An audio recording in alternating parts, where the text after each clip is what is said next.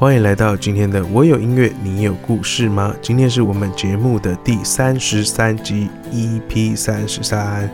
那我是阿杰，今天我们的节目会稍微有一点点的沉重，因为我们现在录音的时候呢是二月二十四号。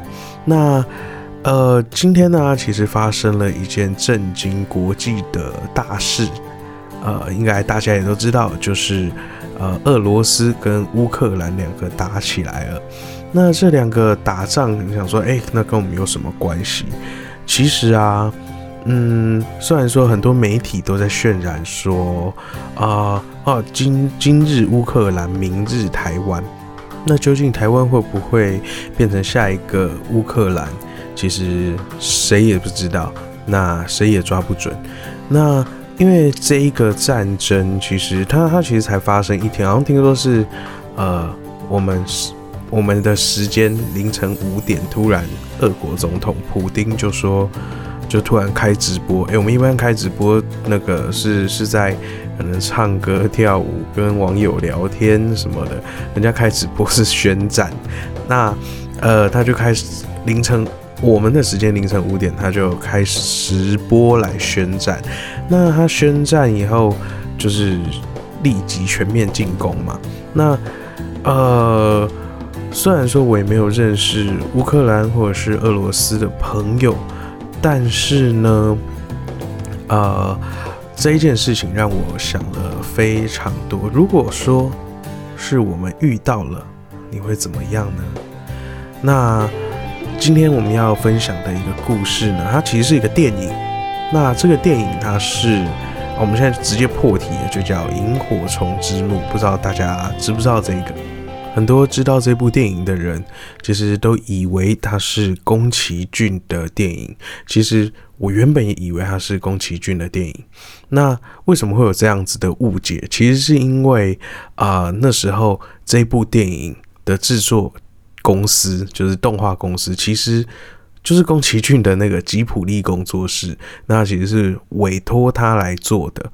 那呃，其实就是编剧不同人啊，导演不同人，其实这一部就是跟宫崎骏唯一的关系就是吉普力工作室。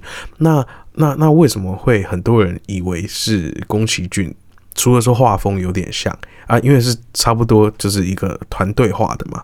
那为什么大家会知道？其实是因为这部电影它呃，在一九八八年上映，它在日本上映，但是在台湾它没有电影的上映，它是直接从台湾的代理商用录影带。诶，大家知道录影带吗？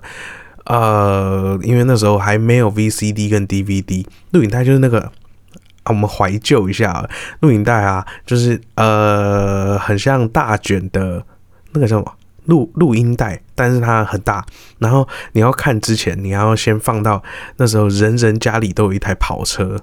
那那跑车是什么东西？它其实就是你录影带看完以后，你要把那个胶卷要卷到最前面，你下次看的时候才可以从头播。不然你播完你没有往前卷，它是没有东西可以播。不像我们现在的。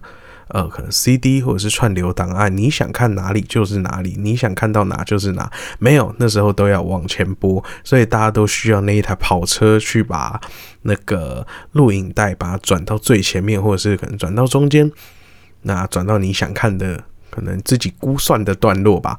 那好，那时候其实就是用录影带的方式在台湾发行，然后那时候的宫崎骏的名声其实就已经蛮。大家都知道了，所以呃，在那时候台湾的代理商搞不清楚状况的时候，就用那个宫崎骏的名字下去发行，所以很多人就觉得说，哦，原来这是宫崎骏，其实不是，它不是宫崎骏的呃电影这样。那如果大家还是不知道录影带是什么，也欢迎到 Google 上面打录影带，你就可以看到一个很很怀旧的一个影音记载的。载具，诶，可以这样说吗？反正就是一个很酷的东西。那这一部电影啊，我们讲一下它的题材，为什么跟我们刚刚前面讲的那个乌克兰跟俄罗斯战争有关系？因为这一部电影讲的就是战争。那而且啊，为什么？哎，我们又再讲到为什么刚刚那个大家也会跟宫崎骏是。觉得它是宫崎骏的作品，因为他这个战争题材其实也跟当时宫崎骏他他的理念是完全是一样的，因为宫崎骏他的很多作品里面都是有带着那个反战的题材，所以。很多人会也是就想说，哦，那这个题材，然后跟这个画风，那就是宫崎骏喽，错不了的。所以啊，就是常常被误会，所以我们在这里帮他澄清一下啊，这一部片不是宫崎骏的。那这一部电影的编剧是高田勋，那这个人其实也很神奇，他其实做了很多的。动画电影的导演，也当过真人电影的导演，然后甚至他也有词曲创作。那他比较有名的一些作品啊，其实就是呃，例如说哦，就像宫崎骏的《风之谷》还有《天空之城》，其实他就是制作人，然后同时他也是宫崎骏电影《魔女宅急便》的音乐编导。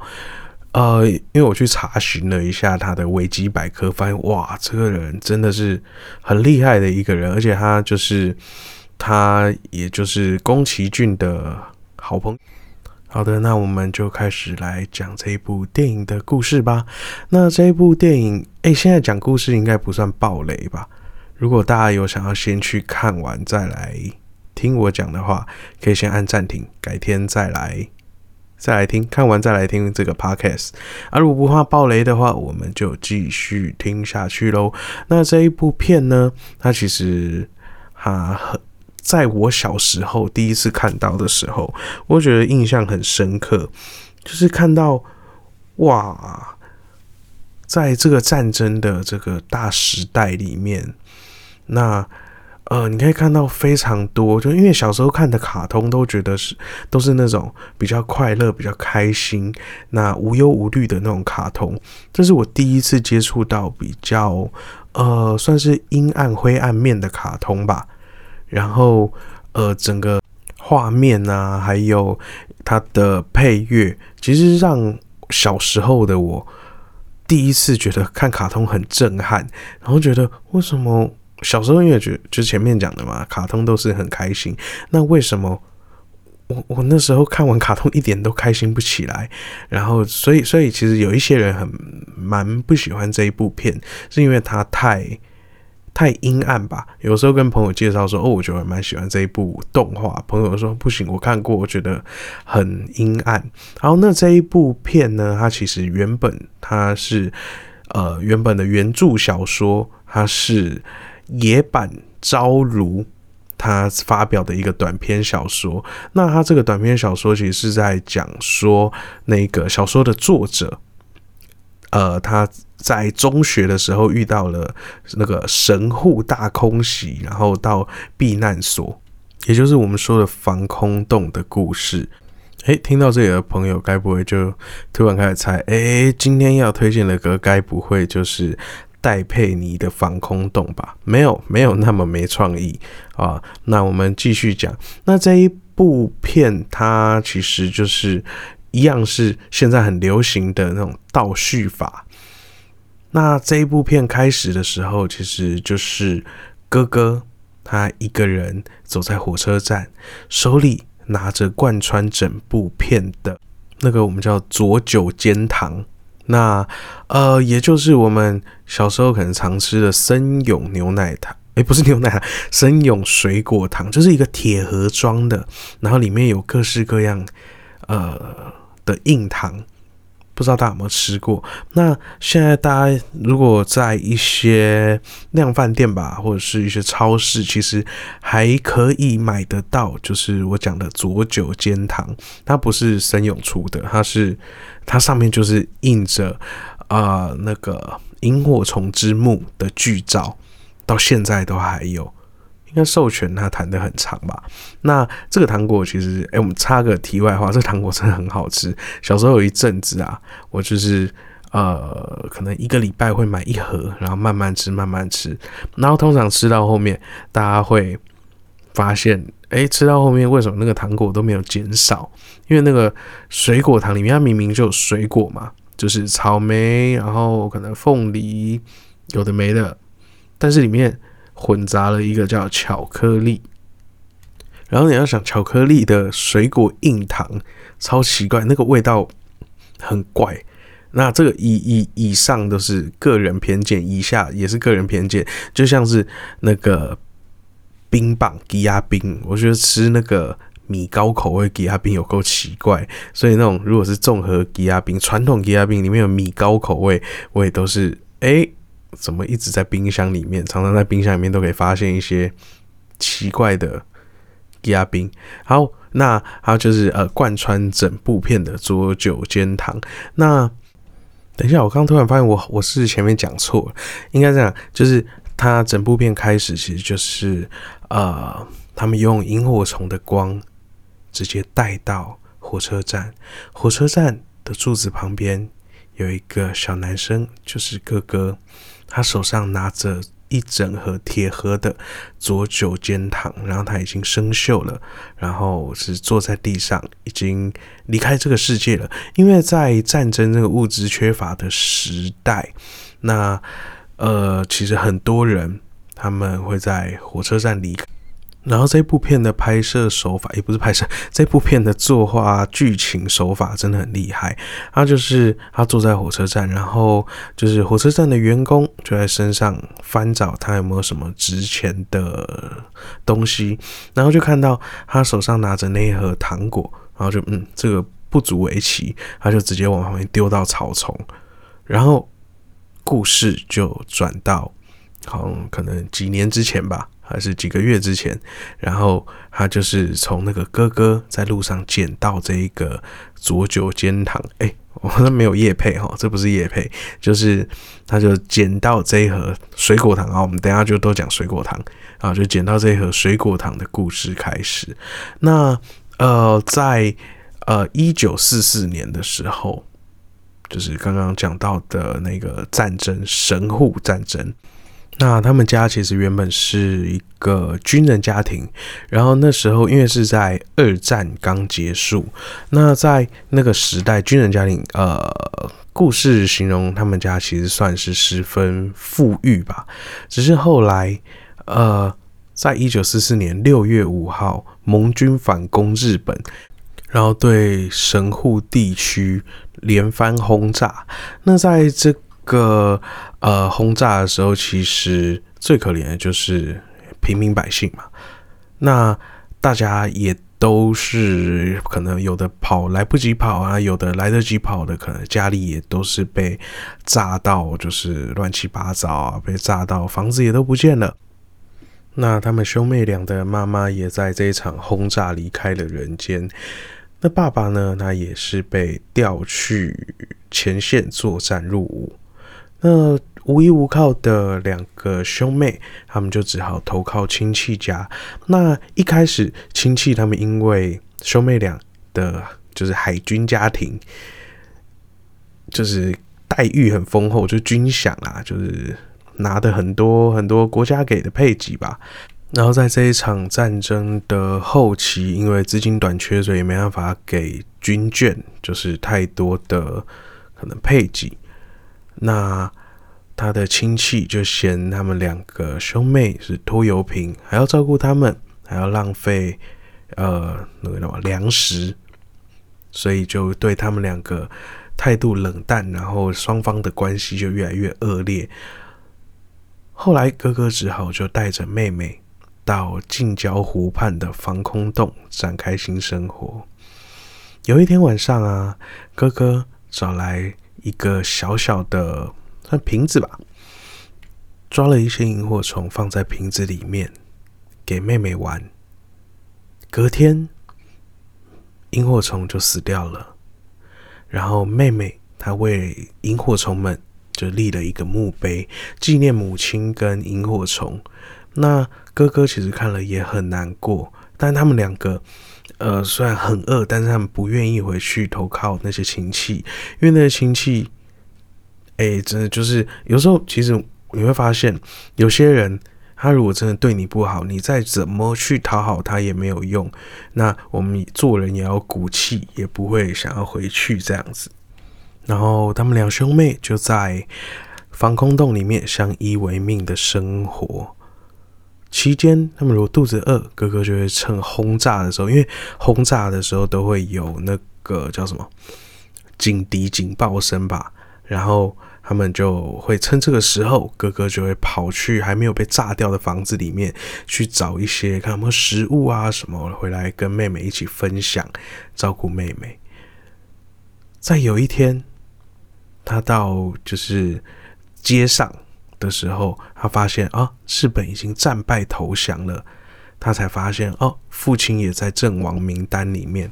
那后来回到防空洞，祸不单行的他发现妹妹已经饿到神志不清，躺着看着石头还有弹珠，以为那个是食物。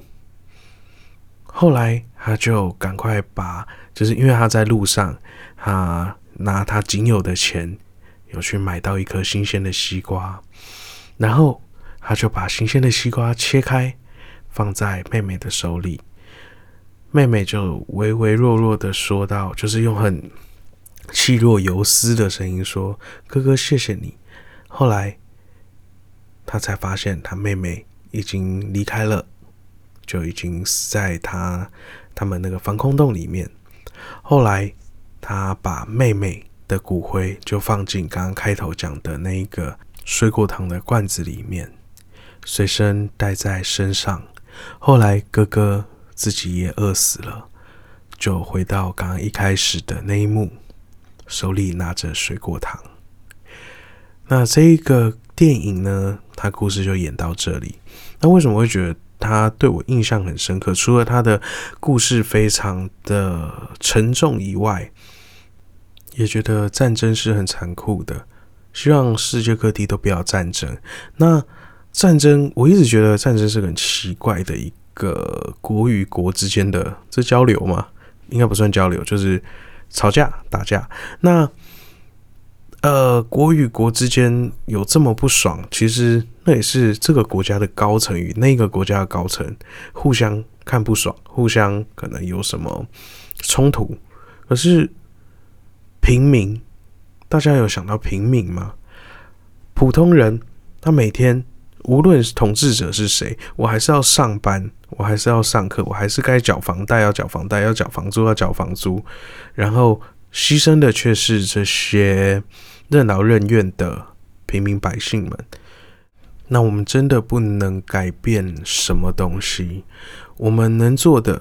其实就是善待你身边的人，好好珍惜跟你身边的人相处的时光。那也希望这场战争能够赶快结束，然后世界各地尽量不要再发生战争了。都什么年代了还要战争？这个年代不是应该大家都是和平相处的吗？希望大家跟身边的朋友也能和平相处。和睦相处，善待你身边的人啊！如果你身边有你所爱的人，你现在可以转过去跟他说一声“我爱你”，或者是说一声“你辛苦了”，表达你自己对他的感谢，或是表达你对他的爱意。那我们今天的节目就准备到这里告一个段落喽。如果你喜欢我们这样子的节目内容，欢迎到 Apple Podcast 底下留言。那也欢迎推荐你的朋友们啊，还有你身边的亲友们，可以来听听我们的节目。我们每一个礼拜都会在这里跟大家分享一个故事，分享一首歌。那说到歌呢，今天。我们要分享什么歌？这首歌呢？它其实也不是任何什么有发行的歌，是我在讲完这个故事，呃，有感而发的一段，算是钢琴曲吧。短短的一段，希望大家会喜欢。那我们就下周见喽！我是阿杰，大家再见，拜拜。